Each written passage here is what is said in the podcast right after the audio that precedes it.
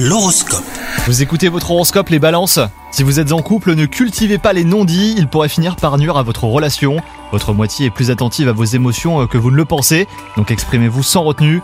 Quant à vous les célibataires, le moment est venu de vous faire confiance, hein, sortez de votre coquille, cela attirera de nouvelles rencontres. Dans le travail, ça va être une période un petit peu compliquée, avec une ambiance lourde. Vous pourriez être euh, la personne qui apaise les tensions et soulage l'atmosphère. Ne laissez pas les petites contrariétés du quotidien amoindrir euh, votre énergie.